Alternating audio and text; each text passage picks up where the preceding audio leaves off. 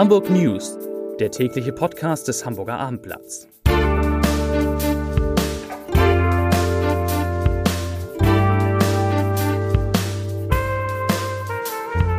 Moin, mein Name ist Lars Heider und heute geht es um den HSV, der sich nach der 3 zu 4 Niederlage gegen Hannover 96 von Cheftrainer Tim Walter getrennt hat. Und das, obwohl der Verein in der zweiten Liga immer noch auf Platz 3 steht. Weitere Themen. Zwei Hamburger Amtsträger stehen unter Korruptionsverdacht. Eine verspätete Öffentlichkeitsfahndung hat ein Nachspiel und schwimmende Brote sorgen für Ärger im Hamburger Norden. Dazu gleich mehr. Zunächst aber wie immer die Top 3, die drei meistgelesenen Themen und Texte auf abendblatt.de. Auf Platz 3 gefährliche Szenen vor Kitas, Tempo 30 in Lokstedt gefordert. Auf Platz 2 Asklepios trennt sich vom CEO und holt zwei neue. Und auf Platz 1 zwei junge Hamburger als Interimslösung für Tim Walter. Das waren, das sind die Top 3 auf abendblatt.de. Es ist natürlich die Nachricht des Tages. Der HSV hat sich von seinem Cheftrainer Tim Walter getrennt. Das ist eine Entscheidung, sagte HSV-Vorstand Jonas Bold, die mir nicht leicht gefallen ist. Wir wollen die Situation nicht einreißen lassen. Wir haben die Gefahr gesehen, dass das ein Stück aus dem Ruder läuft. Zitat Ende.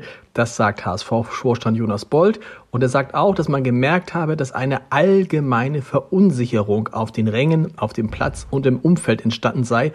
Insbesondere nach den beiden 3 zu 4 Niederlagen im Volksparkstadion gegen Karlsruhe und zuletzt, wie gesagt, gegen Hannover. Auch habe man die Überzeugung und Stabilität beim HSV verloren, sagt Bold. Und wörtlich, ich zitiere, wir werden keinen 180-Grad-Wechsel vollziehen.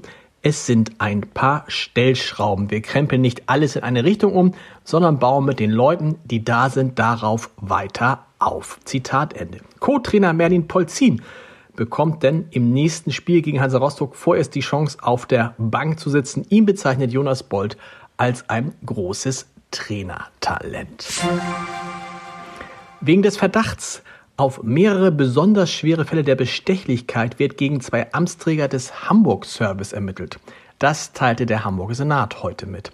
Untersucht werden die Vorkommnisse, Vorkommnisse demnach vom Dezernat interne Ermittlungen und von der Staatsanwaltschaft. Den beiden Personen, um die es geht, wird vorgeworfen, gemeinschaftlich als Amtsträger gewerbsmäßige Vorteile als Gegenleistung für Diensthandlungen entgegengenommen zu haben. Das klingt jetzt ein bisschen schwierig, aber ist ganz einfach. Da ist offensichtlich dann Geld oder irgendetwas anderes geflossen. Die Betroffenen sollen verbotener, verbotenerweise Aufenthaltstitel erteilt haben, ohne dass die nötigen Voraussetzungen dafür erfüllt gewesen sein sollen. Und dafür haben sie offensichtlich etwas bekommen. Bleiben wir natürlich dran. Die späte Öffentlichkeitsfahndung nach einem versuchten Tötungsdelikt, bei dem Mitte Mai 2022 ein 31 Jahre alter Mann auf St. Pauli durch Messerstiche lebensgefährlich verletzt wurde, hat ein internes Nachspiel. Laut Senat gibt es eine Staatsanwaltschaftsinterne Überprüfung seitens der Generalstaatsanwaltschaft. Huh, klingt auch ein bisschen kompliziert. Das geht aus der Antwort auf eine kleine Anfrage des Bürgerschaftsabgeordneten Dennis Gladiator von der CDU hervor. Das Ergebnis der Untersuchung steht noch aus. Gladiator nennt den Fall bereits jetzt einen Skandal. Die Bilder der Verdächtigen waren erst 20 Monate nach der Tat veröffentlicht worden. Darüber hatte das Hamburger Abendblatt exklusiv berichtet. Wieder schließt ein inhabergeführtes Geschäft in der Innenstadt. Seit einigen Tagen hängen knallrote Schilder an den Schaufenstern des Einrichtungshauses Gießen am Ballendamm. Räumungsverkauf wegen Geschäftsaufgabe steht darauf.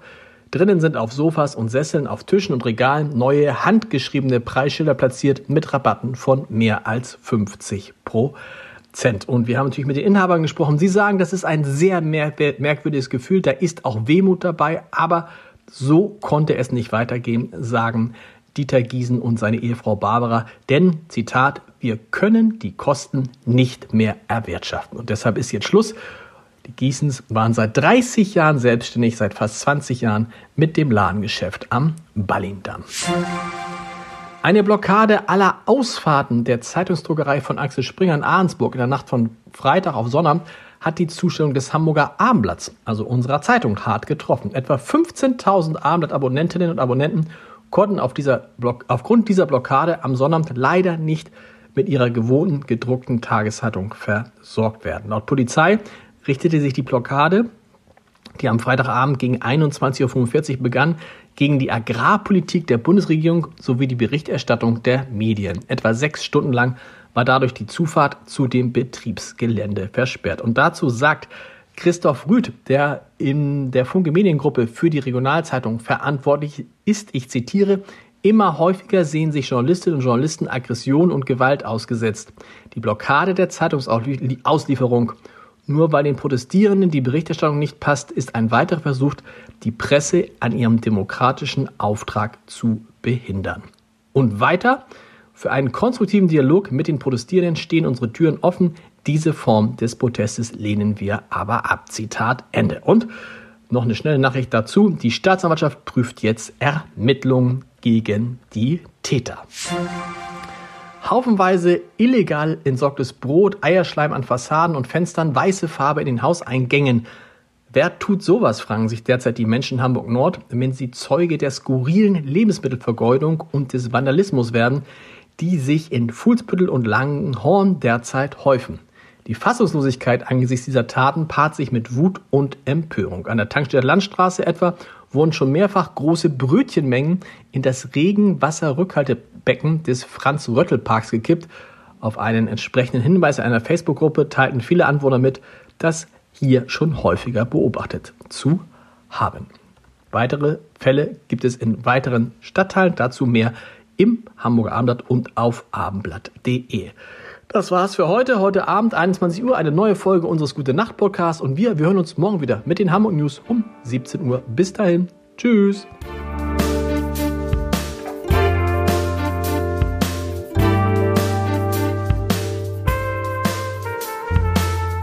Weitere Podcasts vom Hamburger Abendblatt finden Sie auf abendblatt.de slash podcast.